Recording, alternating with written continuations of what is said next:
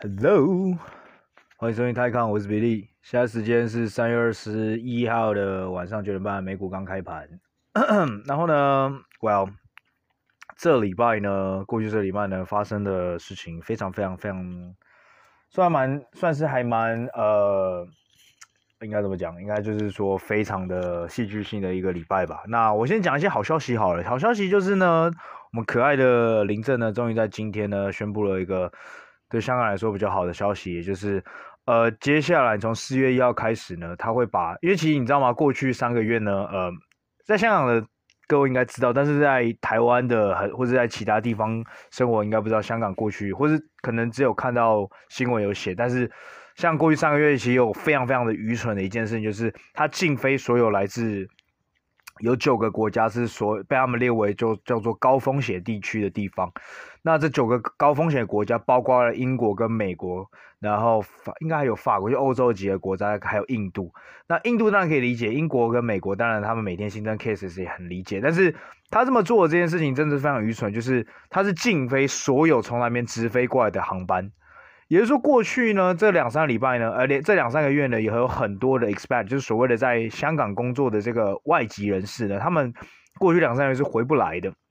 或者他回来的话，他妈就像是呃摩摩西出埃及记，哎，出埃及记是摩西吗？反正就是要大费周章的。就是他们呢，比如说像像我认识的人呢，他可能因为刚好有后台湾 passport，那他从就是从美国要先飞到台湾。然后在台湾经过，在那时候他们过年那个所谓的七加七加七，他必须在台湾待满二十一天才足够有这个资格飞回香港。那或者是现在因为新加坡，然后韩国跟日本，因为韩国日本呢从也是从四，应该也是从四月开始呢，开始开放让外国人可以申请那个签证了。因为过去两个礼拜，呃，过去两年呢，日本是完全禁止外国人进来的。中间好像一度有，就是疫情有控制的时候，有在恢复一些，呃，比如说外籍学生的一些签证，还有一些商务人士。但是一直到最近呢，他们也是确定，就是说，嗯，他们会再重发那个外国人的签证。那具体的 quarantine 我也忘记，但我记得其实好像是缩短到三天吧，或者甚至是没有，我都忘记。那至于韩国部分呢，是完全不用 quarantine。虽然我上礼拜有跟一个韩国人有打 call，就是就是一个电话会议，然后我我就问他说，现在韩国状况怎么样？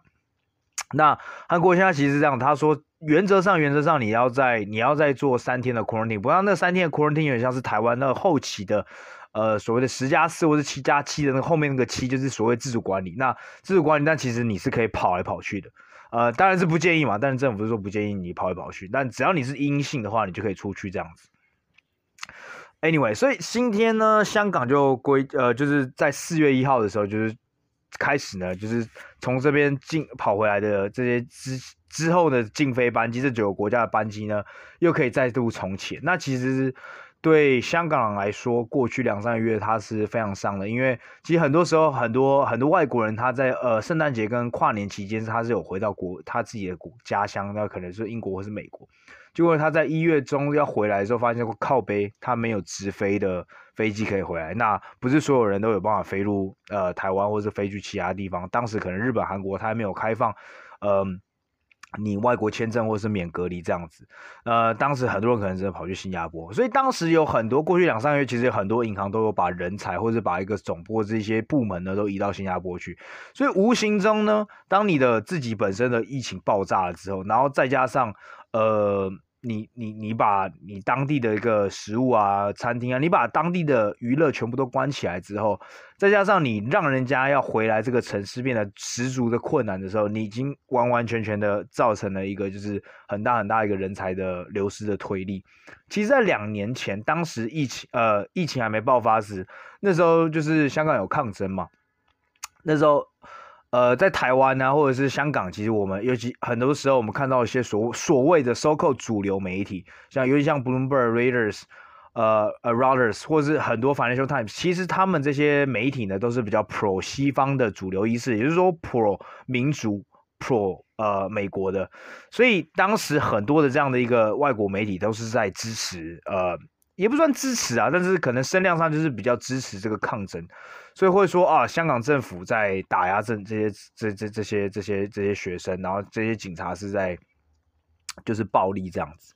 那当时呢，所以因为这些的媒体，当时的所谓的西方主流媒体是 pro 这个所谓的抗争的，所以你可以看到他们常常会抛出很多数据说，哦，现在香港的移民越来越多，然后每每个礼拜有多少万人，多少万人这样子。当时很多，然后又讲说，哦，哪个国家又开始给香港什么一个什么四五年、三五年的一个一个 transitional 的一个 visa 这样子，然后就是更加的吸引这些呃香港的人才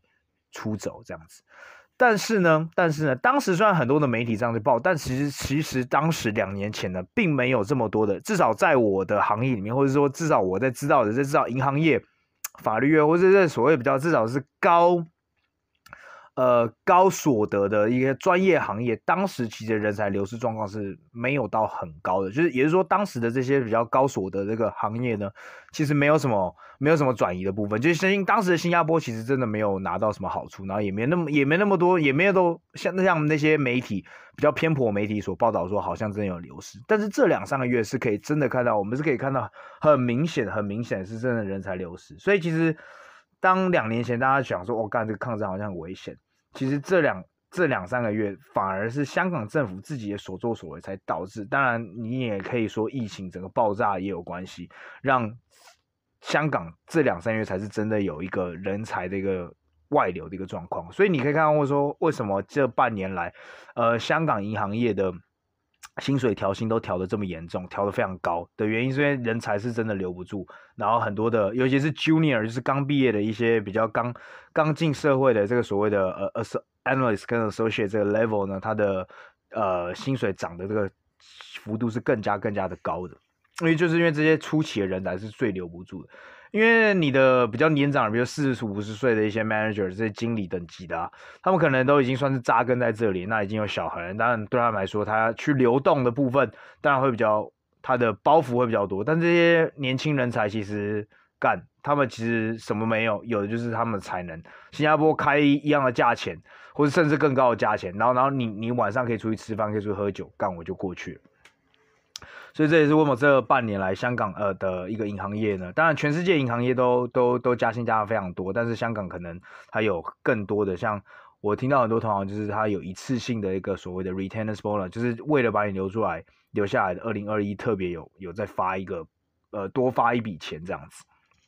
还是香港部分，所以林郑这次的把这个东西拿掉之后，我觉得是当然是第一个好事。那第二个呢，他也把所有的饭店隔离缩短到从四月一号开始缩短到七天。那这个对我来说当然是非常非常的好，呃，也是非常呃积，就是非常非常 positive、非常乐观的一步啊。那当然对全香港来说，应该说都是一个非常乐观的一步，就是让很多人回来之后隔离可以缩短到七天。因为讲难听点，其实香港呢。现在疫情应该是，呃，世界上数一数二多的，呃，数一数二爆的，所以其实讲真的，你去 限制这个隔离一点屁用都没有，因为用非常 scientific way 来说的话，其实你这样做根本就本末倒置。因为其实，比如说像如果我回台湾，然后再从台湾回来香港的话，我其实是回来，我是从一个比较安全的地方回到一个比较危险的地方，所以你去针对一个从一个比较安全的地方过来的人去隔离那么多天，是完全 nonsense。然后，所以我觉得接下来。他这样的开始做，对，嗯，香港本身的一个接下来的好，我觉得好处会越来越多，尤其再加上，我觉得香港现在可能已经，虽然说表面上的数字是只有一百多万了，一百出万，所以就是等于说七个人里面一定有一个人中过了。但我觉得真实数字应该是比现在这个还要高，我个人觉得应该是五分之一，就是一百五十万。我觉得，因为其实很多人他是用快测，因为过去这一两个礼拜，因为这新增数字太多了，所以其实政府的那个检测能力是没办法达到真的所谓的 PCR，它也是核酸检测是每天的负荷量没办法负荷到这么多人，所以很多时候都是每个人自己在家里。如果你有不舒服啊，或是你觉得你自己身边可能有机会有中的，所以你可能就会买一个所谓那种快速检测，然后在家里做测试。那很多这种做测试，然后可能发现自己是阳性，你他都会选择说，呃，我不会去上报，我我就乖乖待在家里，我也不出去出去外面乱跑去害人这样。我一直到我变成阴性我才出去，但是他们会选择，因为前阵子因为香港的一些政策嘛，他可能很怕说，虽然香港已经告诉大家说，如果你现在是。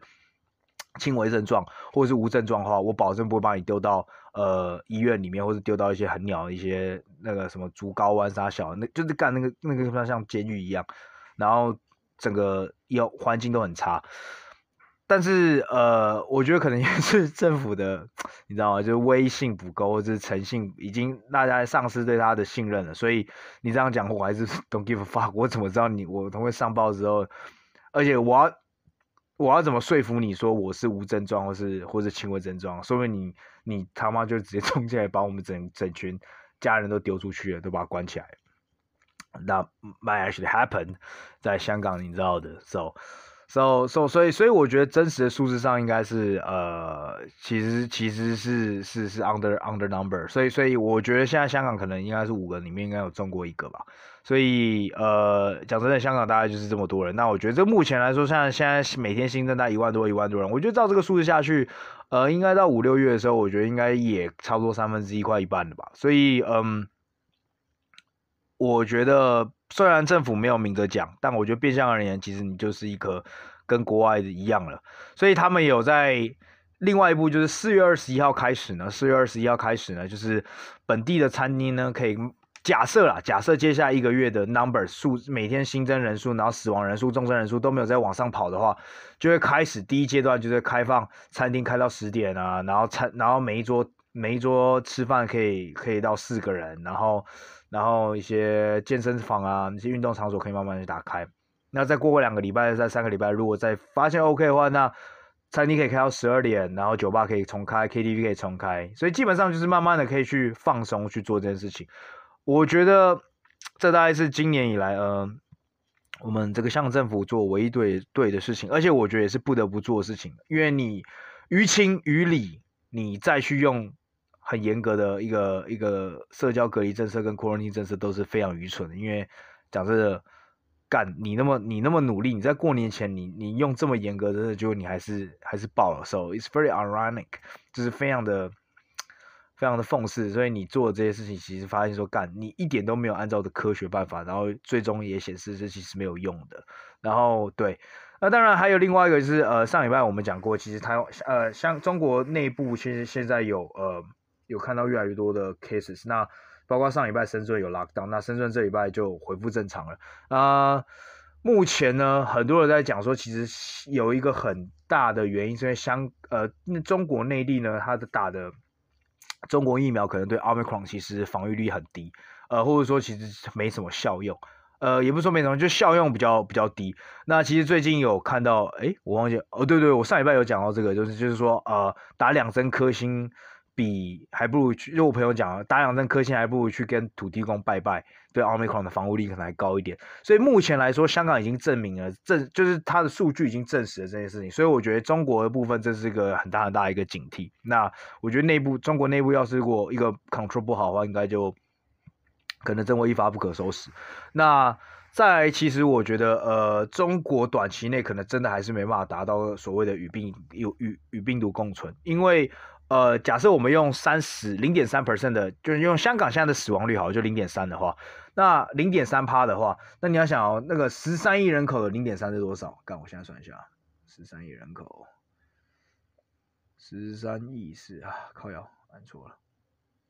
一点三个别连，十三亿一点三乘以零点零零三，就是他们今年要死四百万人。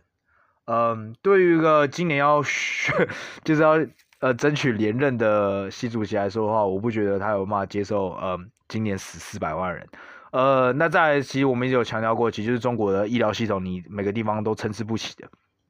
除一线城市以外。呃，我不觉得他们医疗系统有办法承受任何的一个大量的一个重症，短期内重，我觉得其实香港是很好，或者是说应该国外都可以出现一个很好，就是你会有两三个礼拜的阵痛期，因为这个基本上每次爆发都是这样，它会有一个，就跟股票一样，你知道跟股票在涨的时候一样，它有一个噗冒一根头出来，冒一根头出来之后，然后然后大家就想说，哦，干干干，可能快要失控，然后接下来会有三到五天到五到七天的一个。狂涨就是那种线性的往上跑，其实就跟飞涨股票一样，它可能先趋，就是看到它可能突破，你知道吗？就是五天线、十天线、二十天线这样一个黄金交叉往上跑，然后接下来就有个干涨的一段时间，大概有一个礼拜，你就看它干每天涨停嘛。那那那那那个股那个不是疫情也一样，它会有一个失速的一个完全 out of control 一个干涨。其实最阵痛、最阵痛就是那段时间干涨之后，它的重症率也会往上跑，然后死亡率也往上跑。所以其实有阵子，像香港前阵子，呃，有呃两三礼拜前有一阵子是有缺那个棺木的，就是有缺，然后一些缺一些那种死亡要烧的金纸，因为 没有没有短时间内预备这么多，所以其实呃就怕中国会有出现这种问题。那嗯。这一出来就是就会民心大乱了。那其实我觉得诶 live day 最 at the end of the day 最终最终这个东西到底致死率在科学角度上到底是多少？我觉得真的不重要。但重点是你要让政，你要让人民安心，你要让人民就是能安定，就是不要有恐慌的情绪出现。其实像台湾之前去年爆炸的时候、爆发的时候，一定也是一样。它是你要让人民安心是最重要。那我觉得像香港前三个礼拜也是就是。焦虑嘛，那现在就是发现了哦，OK，Well，好像身边的人十个里面有三五个人得过，那就是在家里乖乖的这样子，啊，得完之后就是还是 OK，没什么后遗症，然后发现打完针真的有效，那真的是不见棺材不掉泪，发现干真的打打打针才有效，那大家就知道我就乖乖去打针。我觉得 at the end of day 大家就是发现这件事情，但是就在那两三个里暴增的时候，会有出现一个焦虑的部分，就群体焦虑，那那个群体焦虑呢？呃，政府一个 control 不好的话，那这个人心会很难抓好，所以我觉得是中国也比较怕的一个事情啊。所以我觉得中国短期内是不太可能做到一个去跟呃所谓的与 COVID 就是与 COVID 共存。所以我觉得香港可能 maybe 其实短期内是真的很难达到跟中国去做开关。但我觉得单方面的一一定一定一定中国的人要来香港，我觉得他们已经香港政府应该是举双脚欢迎。双手双脚欢迎的，就是你进来已经不用 quarantine，但是我觉得香中国还是会要求从香港回去要 quarantine，我觉得这是呃无可避免的事情。那 anyways，好，这是一个好消息啊。那另外的话，其实看到各个亚洲国家都开始在做这件事。印尼呢，今天也是 announce，就是说接下来会所有的 travel ban 都取消。那英国最屌，英国就是他任何隔离都不会要求你，然后你进来。他也不会帮你 test，就是不管你阴性还是阳性，然后呢，他也不管你有没有打针，反正 Welcome to UK，就是英国就是完全 fuck it 这样子，所以我觉得在在这个跟 COVID 这件事情，我觉得英国真的是走在最前端。那我觉得 at some point in time，接下来就是美国跟欧洲其他国家就去 follow 这件事情，然后最终最终可能是要到明年啦。我觉得亚洲要要去做零口零 quarantine 是很难啊，或者说。不 quarantine，但一定要求你打到三针，我觉得这是很基本要求啦。我觉得亚洲不太可能做到像英国这样这么疯狂啊，maybe 新加坡有可能，但是我觉得，呃，或者泰国等等这些以 travel 国家，但我觉得像呃台湾，呃，我不知道日本跟韩国有没有机会，但我觉得台湾是不可能的，呃，至少今年还不会发生这种事情，就是还是会要求游客需要打满三针。Anyways，那另外的话，其实像我刚才讲，韩国也开始。那韩国你知道吗？其实韩国在过去这两个礼拜，每天都是升新，它每天的新增 case 都会破新高。上个礼拜也是三十几万，这礼拜已经来到四每日每每日四十几万。所以你看到韩国现在也是个，也是一个，这叫什么？这叫呃。什么什么跳什么似的，反正就是一个，也是一个直线上升的一个趋势。但是呢，韩国跟香港很大很大差别呢，就是有篇彭博的报道，就是讲说，因为韩国虽然每天新增的 cases 都往新都是往新高这样子，但是他们的死亡率却一直控制的在一个数字的下面，所以他们死亡跟重症人数都控制好。所以我觉得这就是呃呃一个成功的一个典范，就是哦，他新增 case 每天新增。更多，但我觉得这个数字就像我们前几集讲的，已经是 outdated，就是它不重要了。你要真的要去 focus，应该是重症数跟死亡数。那韩国 apparently 在这个部分就是控制的，已经控制的得宜。那我觉得他们的一个 case，我觉得它是一个很好的让亚洲其他地方都可以去借鉴的地方。所以，anyways，这对我来说是好事啊。我就期待，希望台湾可以更快的再把这个十天的 quarantine 再缩短，然后。呃，等到说希望说等到七天以内的话，那我自己本身我就可以回台湾了。呃，我希望能够在四五月的时候就可以看到有这样的一个 announcement，这样我六七月就可以回去。所以这是我有小小心愿。然后，嗯、对啊，那 again，那就要再强调一次，因为我最近有朋友，我看到我朋友他刚刚回去，然后有确诊了，就在 Instagram 上看到，然后他也跟我，其实真的是，如果你经历过出去，然后再回来，然后呃，你也不是说你真的是要出去玩，你有时候你可能就是可能这个人是跟真的是工作，或是你要去念书，那我不知道哎，难道这个国家就这么不欢迎我们？在外面回去，这外面的人回去一趟嘛。然后，I don't know，you know，你们就是大家都已经打了七两针，起码两针。然后，如果还有一个要求是这么负面的去说，嗯，就是这个世界已经在在在，就我们要 get rid of it，我们要我们要我们要我们要往前看，然后。如果我们还是想要像中国一样这么去干，每次只要有一有一有 cases，然后都要去做最原始的十四天的方法去做 quarantine 的话，我觉得对对对对本整体的经济，我就我猜啊，我我我猜应该都不是很好嘛。像今天，呃，anyways，然后反正反正今天香港已经 announce 这个东西，那它本体的本本本土的经济，比如说像一些如果。各位如果知道香港的一些茶餐厅哦，就大家乐啊，然后还有个米线就谭仔，它去年上市了，今年就往上跳。那当然还有一家航空公司，就是香港最大航空公司 Cathay 国泰航空。今天开盘前呢，在正式 announcement 之前呢，它一度涨五趴，但真正 announce 之后，它就跌回了，呃，也没有跌回来，就回到 flat 这样子，就是就是就是回到了呃几乎平盘平盘收吧，好像。那其实这只股票呢，它在过去一个礼拜已经就已经先跑动了。那我今天在跟其他人聊天的时候，其实可能上礼拜应该就内部就有消息说，香港这个礼拜可能会有闹上。我觉得航空业应该是，呃，应该是有有先烧到疯了啦，烧到疯了。那三月初的时候刚爆炸的时候，刚爆炸的时候，它一度从七点二跌到六点四。那你可以看到，从上礼拜在六点四、六点六、六点八附近就开始有买盘进入，然后，呃，当然，刚刚也也也随着呃最近一波呃港股啊跟中国股票一波反弹，那，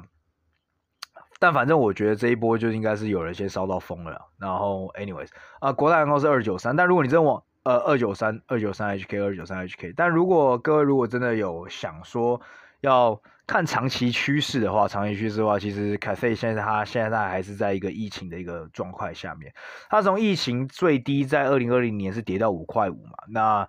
二零二一年的时候，二零二一年的时候，它那时候有一波就是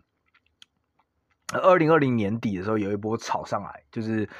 憧憬就是那时候疫苗出来，憧憬就是很快可以 reopen。那你也知道，就香港在过去这段时间干，每次啊 reopen，然后又关，reopen 又关，每次一要关，那股票就会从七点五跌到六块。那每次一有一跌到六块的时候，你就开始哎，又有人买进来这样子。所以大家过去这一年半，大概从六块到七点五这段区间，呃，一直一一一直在这个这个这个箱型区间呐。那最近呢，就在这礼拜呢，因为这个因因为这个因素的关系，它冲破了这七点五。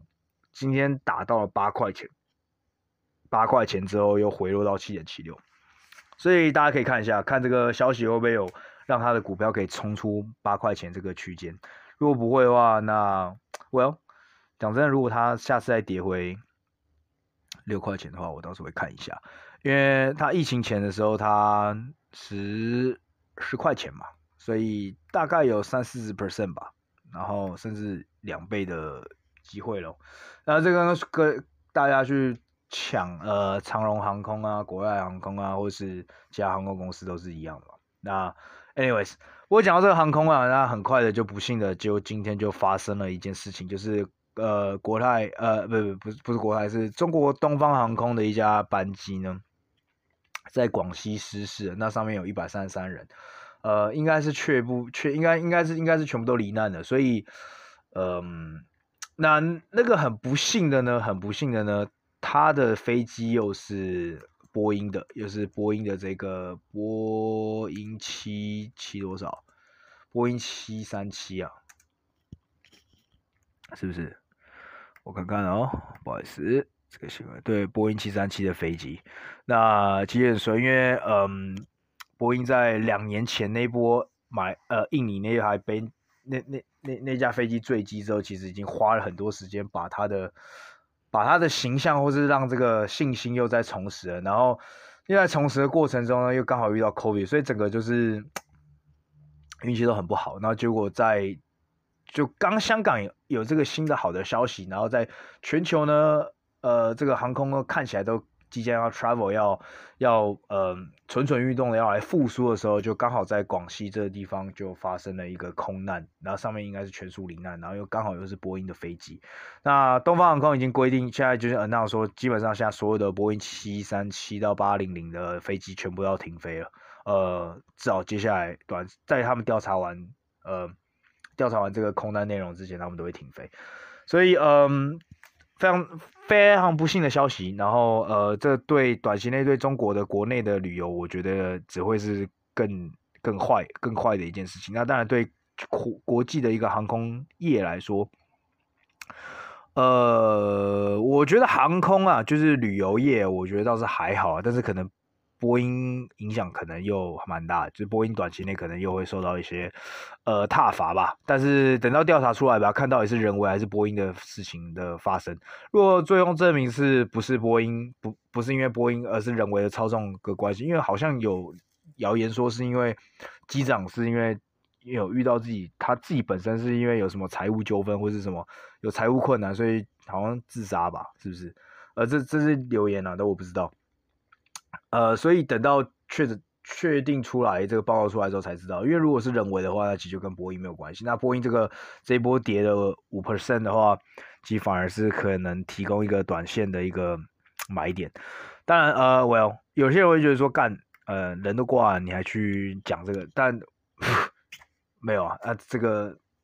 股票不会因为你不去做这件事情，它就没有去反应嘛？因为到时候如果发应发生说，如果大家发现说，哦，这个真的可能是人为的关系的话，那波音的股价还是会涨回来嘛？然后再加上旅游这个关系，所以我只是说啊，Well，of course shit happens，但是但是但是但是我只是就是说以一个比较，当然就是一个就是一个。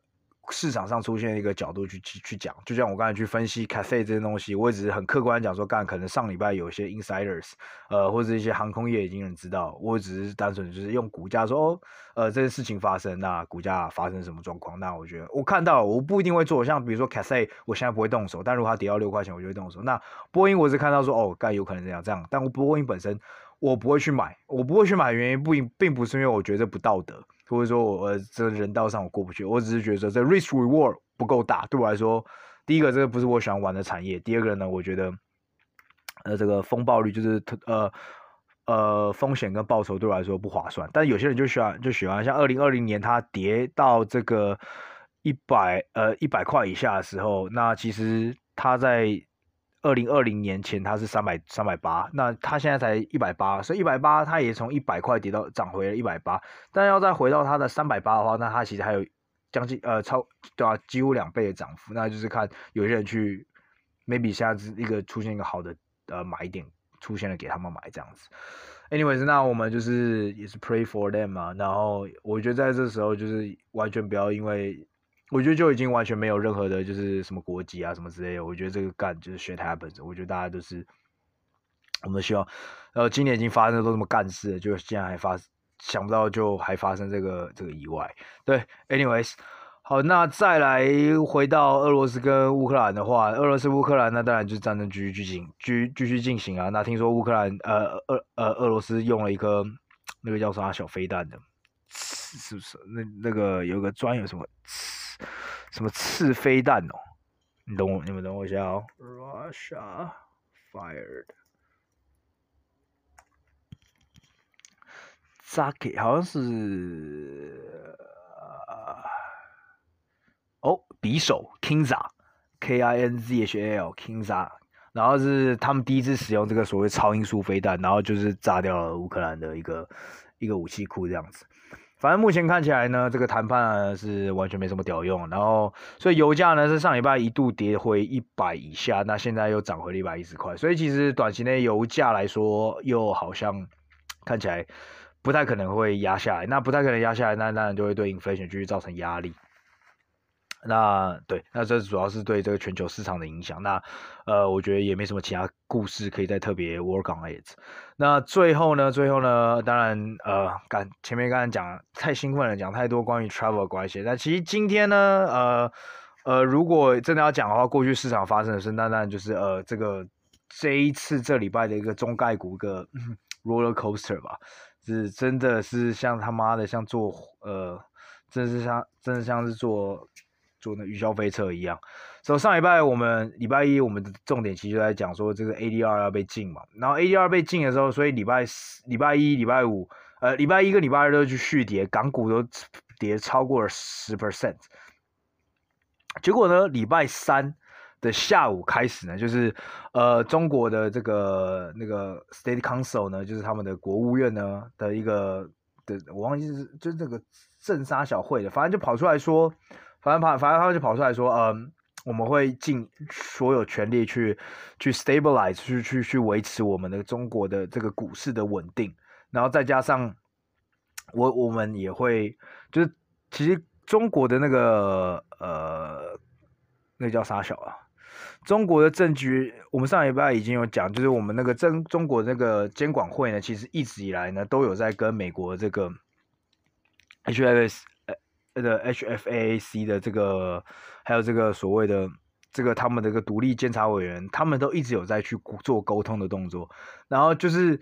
很靠背，就是礼拜一、礼拜二。讲完之后，然后礼拜二晚上就礼拜二晚上，然后礼拜三早上就会讲说哦，然后中国的证监会就出来说，就讲说哦，干，其实他们已经开始 work out 一些东西，然后很快的我们就可以把这些东西 solve 掉。然后所以礼拜三早上呢还没有很激烈反应，但礼拜三下午就中午的时候，呃，在 State Council 就是中国的国务院出来讲完话之后呢，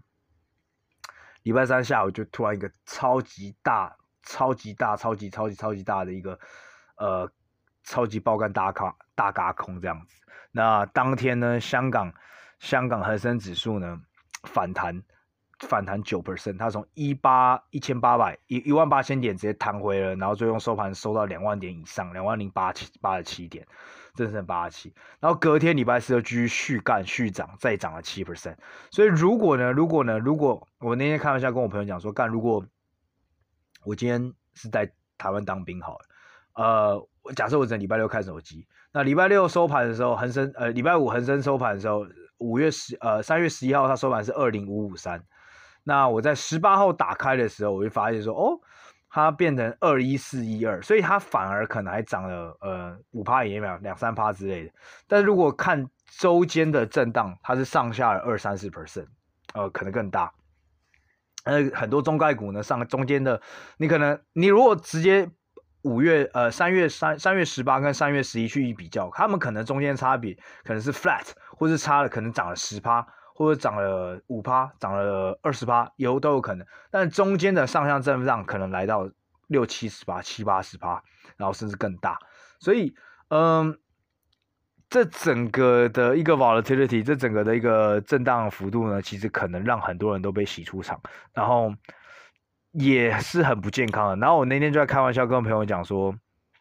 干，说明这整个其实都是被那个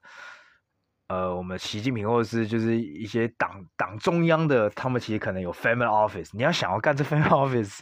这如果两边上下两边都做到的话，你不要说做到好了，我做一半就好了。比如说礼拜一、礼拜二，我礼拜二、礼拜一的跌我不追，我追礼拜二的跌。